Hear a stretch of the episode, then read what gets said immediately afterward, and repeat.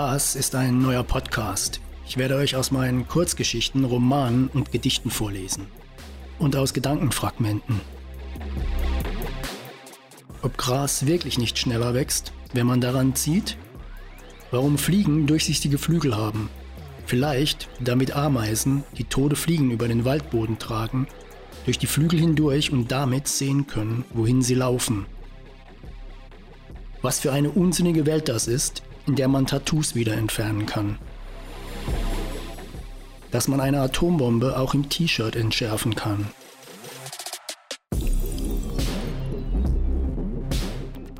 Meine Gedanken springen kreuz und quer. Das liegt vielleicht daran, dass ich als Kind einmal für einen etwas längeren Moment an einem abisolierten Stromkabel hing.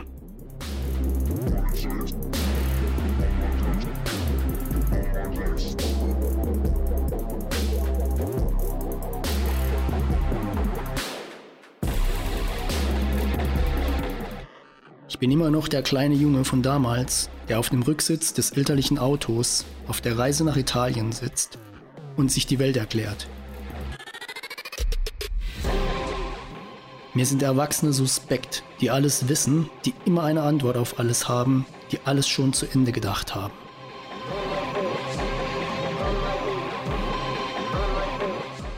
Das ist kein Podcast für Menschen, die gerne Worte wie Kontext Pauschal- oder Metaebene verwenden. Und es ist kein Podcast für Männer, die sagen, er hat mich geschubst.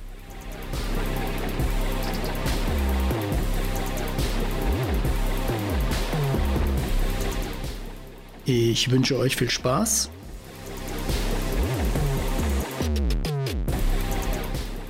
Kurzgeschichten, Auszüge aus Romanen Gedichte, Gedankenfragmente.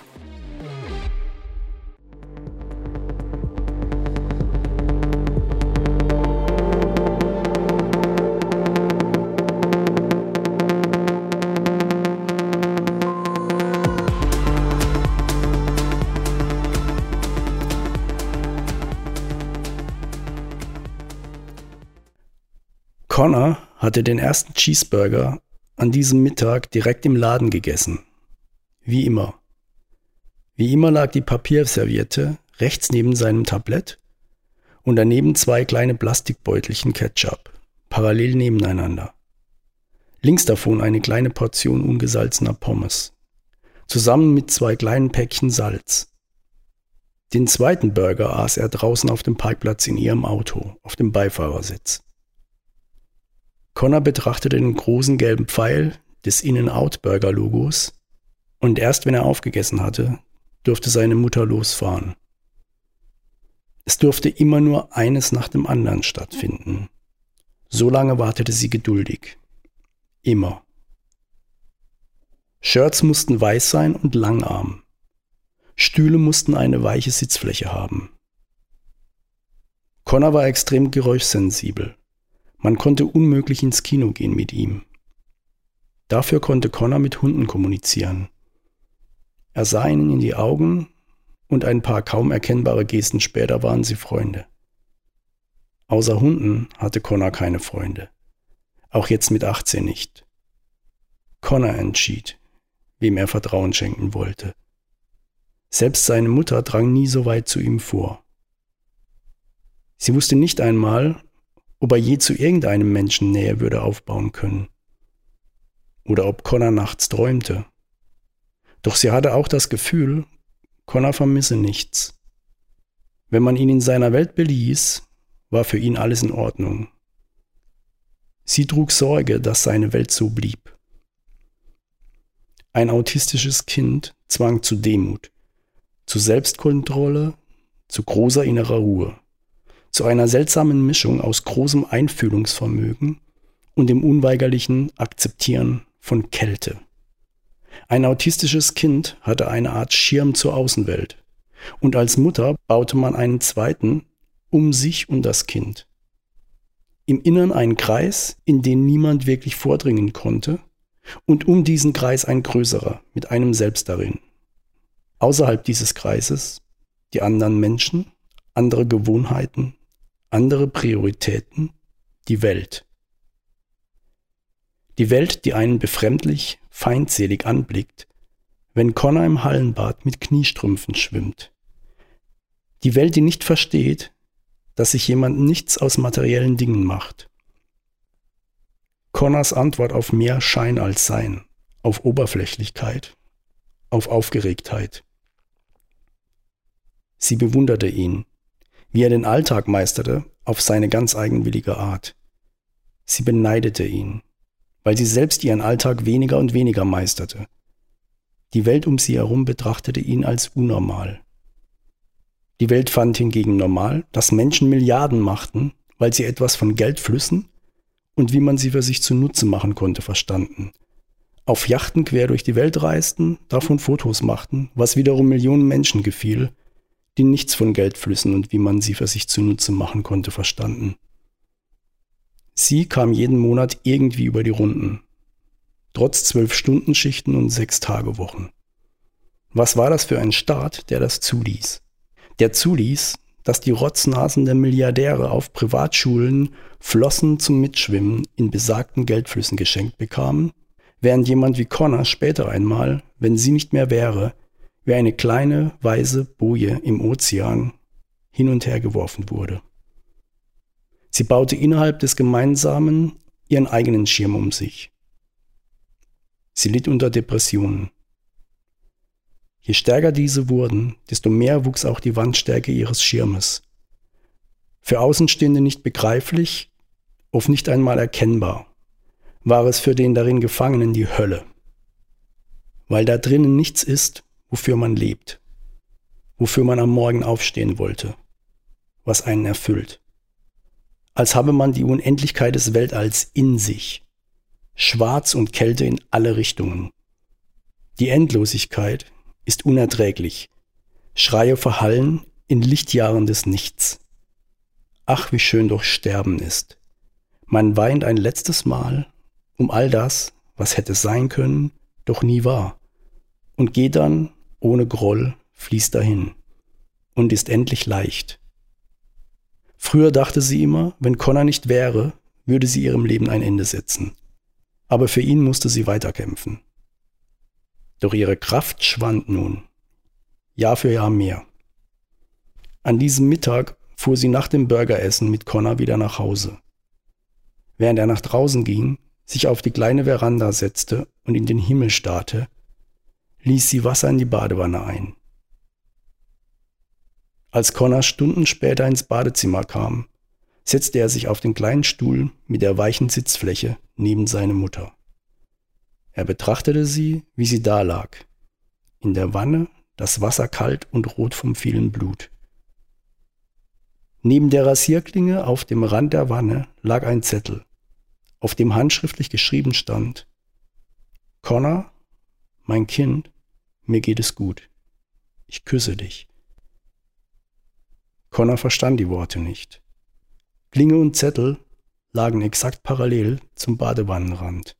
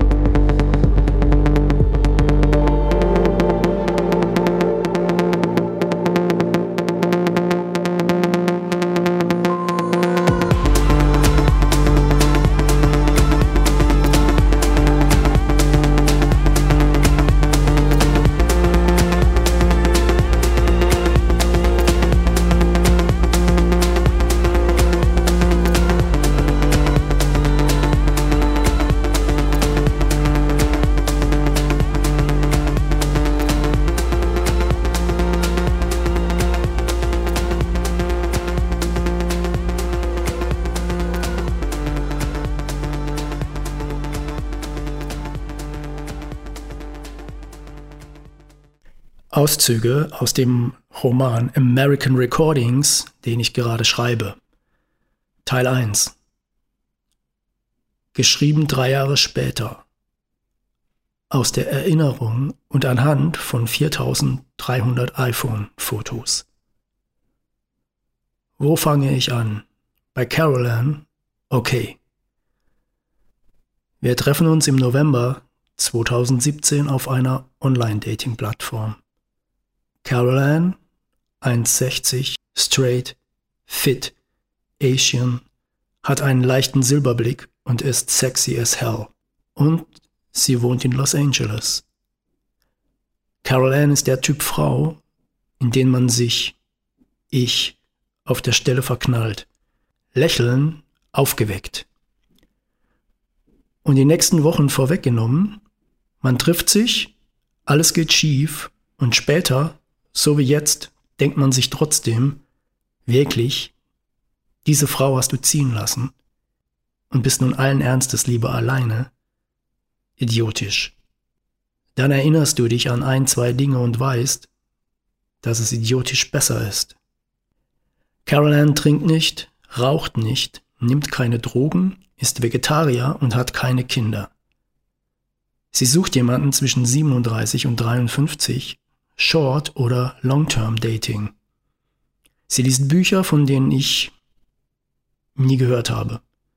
Live What You Love oder Erotic Capital.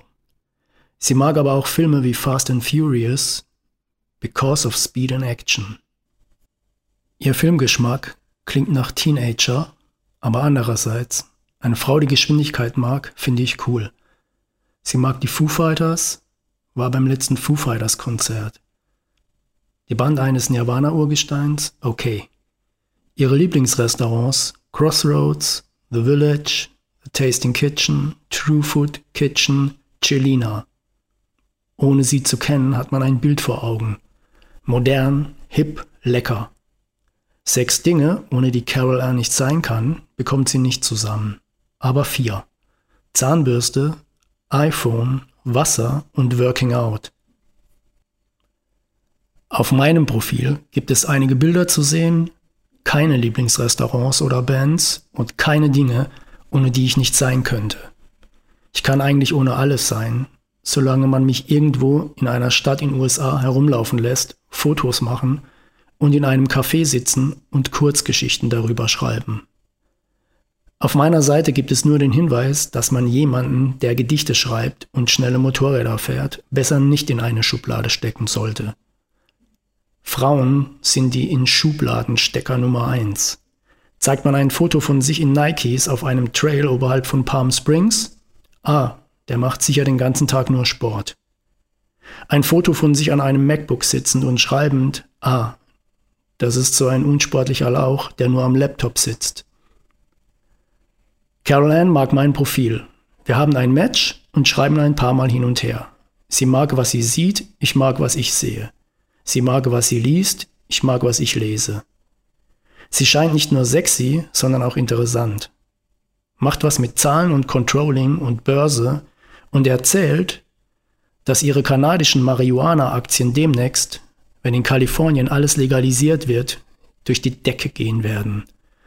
Sie schickt mir ihre WhatsApp-Nummer und wir chatten nun außerhalb der Plattform.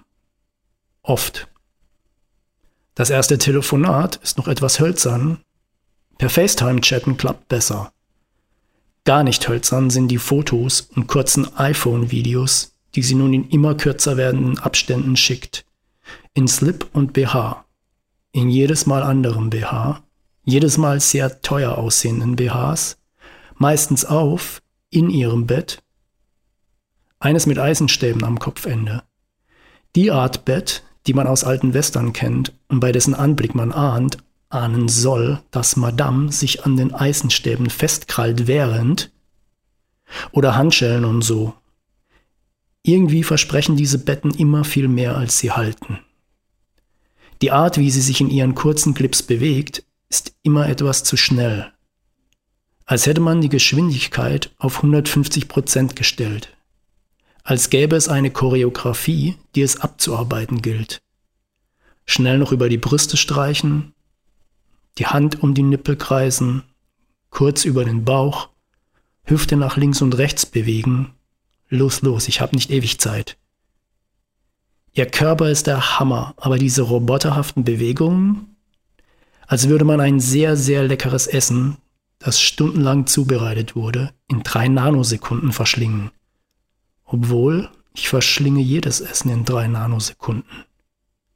Die kurzen Clips werden krasser. Caroline ist jetzt grundsätzlich nackt. Manchmal im Bett, manchmal auf dem Boden ihres Apartments, manchmal unter der Dusche.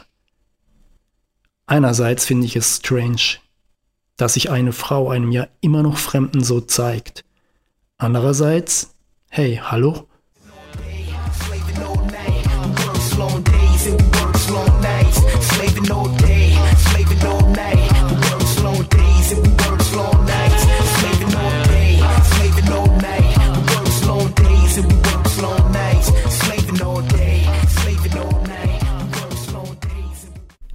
Ich mag Flughäfen. Flughäfen mögen mich nicht. Das ist ein Problem. Muss ich in London mein Gepäck aufnehmen? Nein, das geht alles automatisch. Sicher? Ich frag mal nach. Oh ja doch. Sie landen in London City. Und? Ihr Flug nach LA geht von London Heathrow. In London City treffe ich eine Frau, der es genauso geht wie mir. Wir teilen uns ein Taxi und rasen quer durch die Stadt. Endlich sehe ich mal London. Ich war nur zweimal hier für irgendwelche Shootings. Hinflug, Shooting, Rückflug. Idiot. Im Flieger kommen mir die gleichen Gedanken wie bei all meinen Winterfluchtflügen der letzten Jahre. Was, wenn es total doof wird? Aber jede einzelne Reise war die beste Zeit meines Lebens. Getoppt nur von der nächsten. Als ich mir das in Erinnerung rufe, bin ich beruhigt. Unter uns, das ist, glaube ich, Island.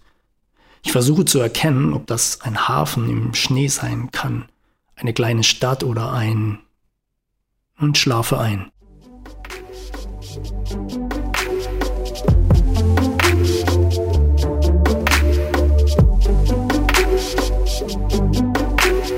Time to fly the grind to find I know. Grind to find the blind mind to show. Keep flow, I know to let it go.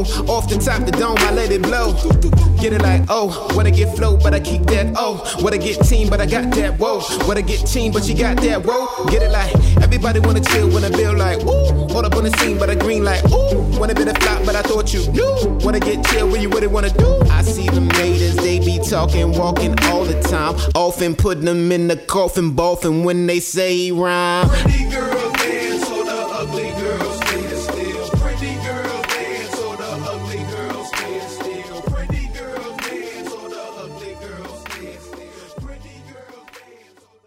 Los Angeles. Dezember 29. 2017. 19.47 Uhr, 52 Sekunden. Automated Passport Control, US Customs and Border Protection. Name Hasenohr Ralf. Flight Number NC1.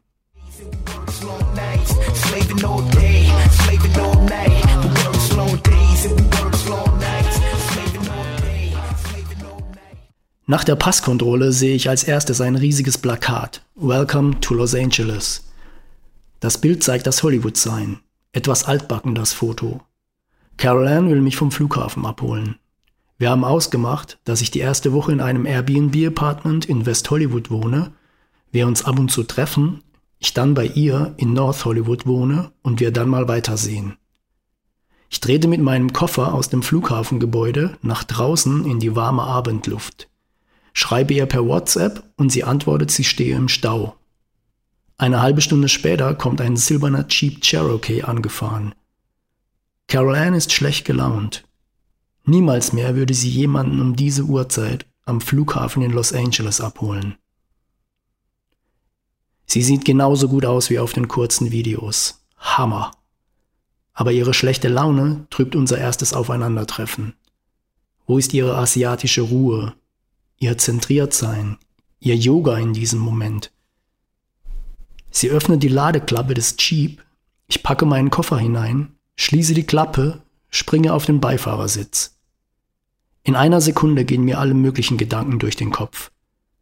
Sie findet mich gar nicht so gut und ist genervt, dass sie mich jetzt die nächsten Wochen am Hals hat. Sie hatte einfach einen schlechten Tag im Büro. Sie ist ein Psycho. Und ich habe sie jetzt die nächsten Wochen am Hals. Das ist das Problem mit diesem verdammten Online-Dating. Kann gut gehen, Crystal aus Miami, kann schief gehen, Allison aus Detroit. In der Realität weiß man nach einer Minute, ob das was werden kann oder nicht. Doch Chemie können MacBook und FaceTime noch nicht. Caroline hat glatte Haare mit Pony, das vorne knapp über ihren Augenbrauen endet. Eine große Sonnenbrille liegt auf ihrer sehr markanten, indianisch aussehenden Nase auf. Sie trägt ein grau-violett-grünes Batik-Shirt, darunter Silikonbrüste, die mir ja bekannt sind.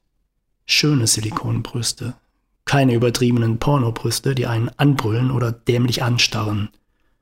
Passen dazu richtig gut gemachte French-Nägel, superschöne Hände mit feinen Muskeln und Adern, die sich ihre braunen Unterarme nach oben schlängeln. Enge Jeans mit Schlag, Nikes. Sie riecht gut. Nach einer Mischung aus gerade geduscht und einem sehr, sehr teuren Parfum. Amber, Weihrauch, Sandelholz. Ein asiatisch-indianisches Flower Power, California Girl. Ich meine, hey, ich komme aus einem kleinen Dorf im Schwarzwald. Wenn auch nach einem längeren Weg über Frankfurt, Rom und einem Leben in der Werbung ist das sicherlich das Maximum, was zu erreichen war.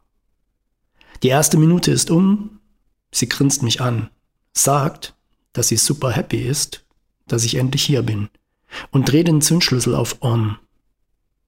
Aus der Erinnerung heraus kann ich überhaupt nicht mehr sagen, wie oder noch schlimmer, ob wir uns überhaupt zur Begrüßung geküsst haben. Doch ja, klar, Küsschen links und rechts war auch genau das Richtige in diesem Moment. Wir fahren los, aus dem Fenster sehe ich das LAX-Logo an uns vorbeirasen. Mir kommt in den Sinn, wie schnell ich den Entschluss gefasst habe, mal eben für einige Wochen in die USA zu verschwinden. Im Januar ist in meinem Job sowieso meist Flaute, die Unternehmen sparen erstmal ihre Kohle. Und es ist eine gute Idee, in die Sonne zu fliegen, wenn es bei uns kalt ist. Aber noch viel wichtiger für mich, ich hasse Partys. Ich hasse Silvester. All dem kann ich so entfliehen, entfliegen. Carol Ann ist eine coole Frau. Wie sie mit ihren 1,60 Meter so in diesem riesigen Jeep sitzt und über den Highway ballert. Benzin im Blut, I like. Wir kommen ins Reden, endlich. Wie der Flug war, wie die Situation so ist, jetzt mit dem Vollidioten Trump wo wir zuerst hinfahren, zu meinem Airbnb-Apartment oder zu ihr. In mein Apartment. West Hollywood, Lexington Avenue, sie macht die Musik lauter. No Halo von Sorority Noise. Kein Heiligenschein. Yep, ich glaube, wir sind auf dem richtigen Weg.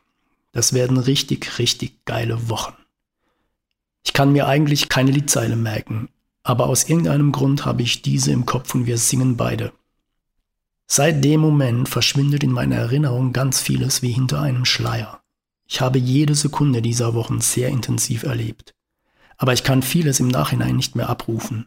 Vielleicht ein Filter, weil es dort so toll war und es da, wo ich wohne, so trostlos ist? Ab irgendeinem Moment, bei einer schlimmen Verletzung, schaltet der Körper ja auch Schmerzen aus. Wir fahren über den Highway durch die Nacht. Links oben auf einem Hügel steht ein großes beleuchtetes Kreuz. Klar, Los Angeles. Gänsehautmoment. The Crow, Brandon Lee, schwarzer Mantel, schwarze Stiefel. Erschossen am Filmset. Nacht, Regen, Gitarrenmusik. It won't rain all the time. The sky won't fall forever.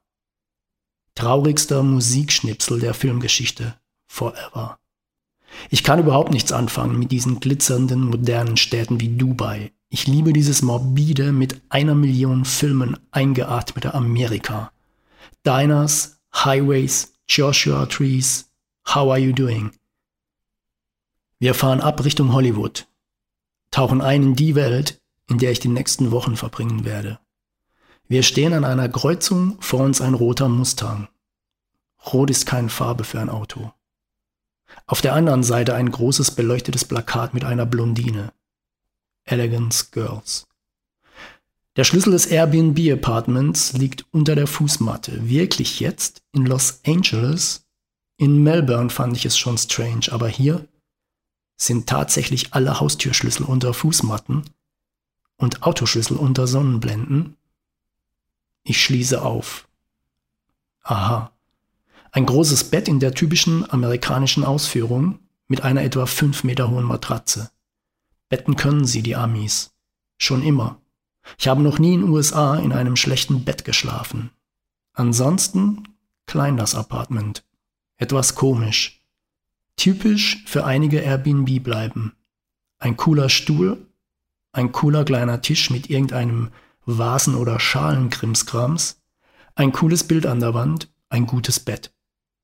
Und davon ein paar Fotos in der App. Und wieder gelernt, man sollte unbedingt Fotos vom Badezimmer sehen. Könnte schöner sein. Könnte aber auch schlechter sein. Ganz offensichtlich wohnt die junge Frau, die das vermietet, normalerweise hier, hat bis gerade eben hier noch gewohnt. Eine halboffene Packung Cornflakes steht im Schrank und ein Glas in der Spüle. Aber okay, ich will ja hier auch nicht viel Zeit verbringen, sondern raus, Fotos machen und in Cafés Geschichten schreiben. Caroline fragt, ob ich noch Hunger habe und wir eine Kleinigkeit essen gehen wollen. Essen immer. Wir fahren nach Los Feliz. Ich habe nicht den leisesten Schimmer, wo das ist, wo wir sind. Nada. Wir fahren vorbei am Vista Theater, einem historischen Kino auf dem Sunset Drive, das gerade den neuen Star Wars The Last Jedi zeigt. Wenn du das erste Mal einen Amerikaner das Wort Jedi sagen hörst, hast du keine Ahnung, wovon er spricht. Jedi? Jedi? What? Wir kommen ins Alcove Café. Ich bin etwas lazy vom Flug und der Nachdenkerei.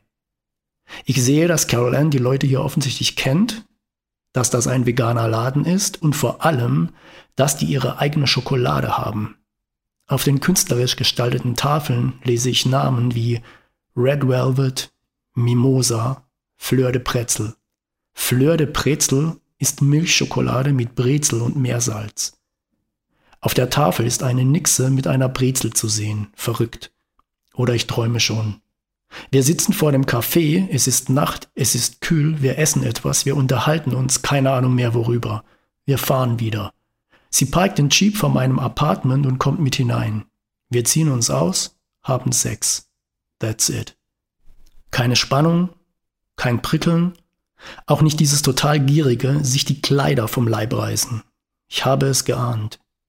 Als ich die schnellen Videoclips gesehen hatte, habe ich es geahnt. Nein, gewusst. Es gibt Frauen, die sehen überhaupt nicht sexy aus, sind es aber. Sie sieht total sexy aus, ist es aber nicht. Es war totlangweilig. Unmöglich eigentlich, wenn eine Frau so aussieht wie sie. Sie war wie ein Roboter. Als gäbe es zwei, drei Dinge zu erledigen, ein paar Sätze aus einem Porno aufzusagen, Orgasmus, danke. Wo sind nur Amber, Weihrauch, Sandelholz? Wo das asiatisch-indianische Flower Power California Girl? Und sie fand es super. Aber was? Was, bitte was? Ich verstehe nicht. Da steht eine MotoGP-Rakete vor dir, 300 PS, Slicks, vollgetankt, die Rennstrecke in der Abendsonne, nur für dich. Du darfst fahren. Und du? Steigst auf, sitzt fünf Sekunden auf dem Motorrad und sagst, ja, war super.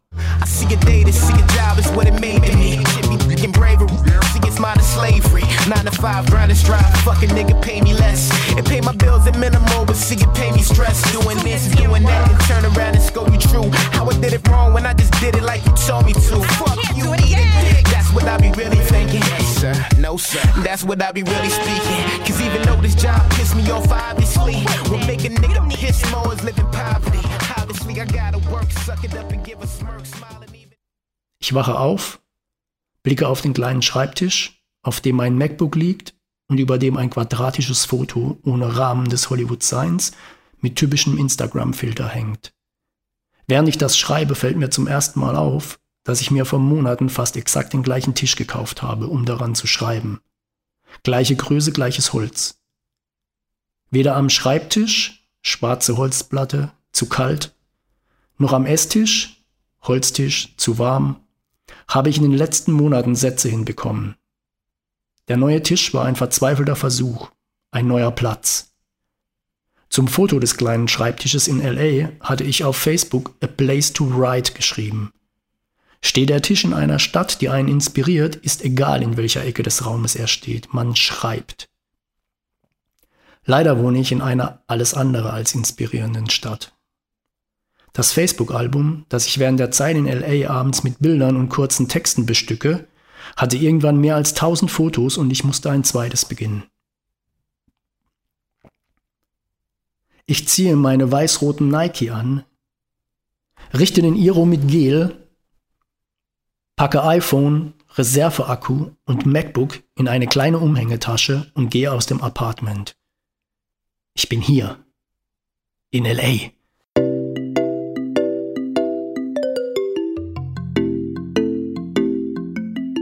I take you down, would you really hold me down and be your best friend? She just wanna hit me with a quickie by the pool, and I'm like, yes, ma'am. When you got me feeling for your body, you might turn me to a yes, man.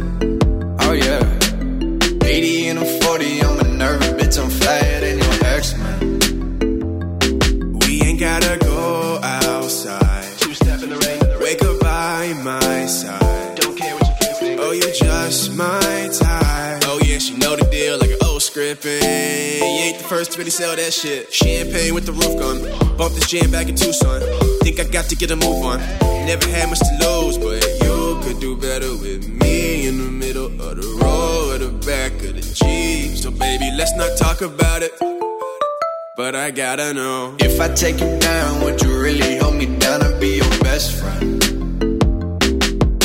She just wanna hit me with a quickie by the pool, and I'm like, yes, ma'am. Got me feeling for your body, you might turn me to a yes, man.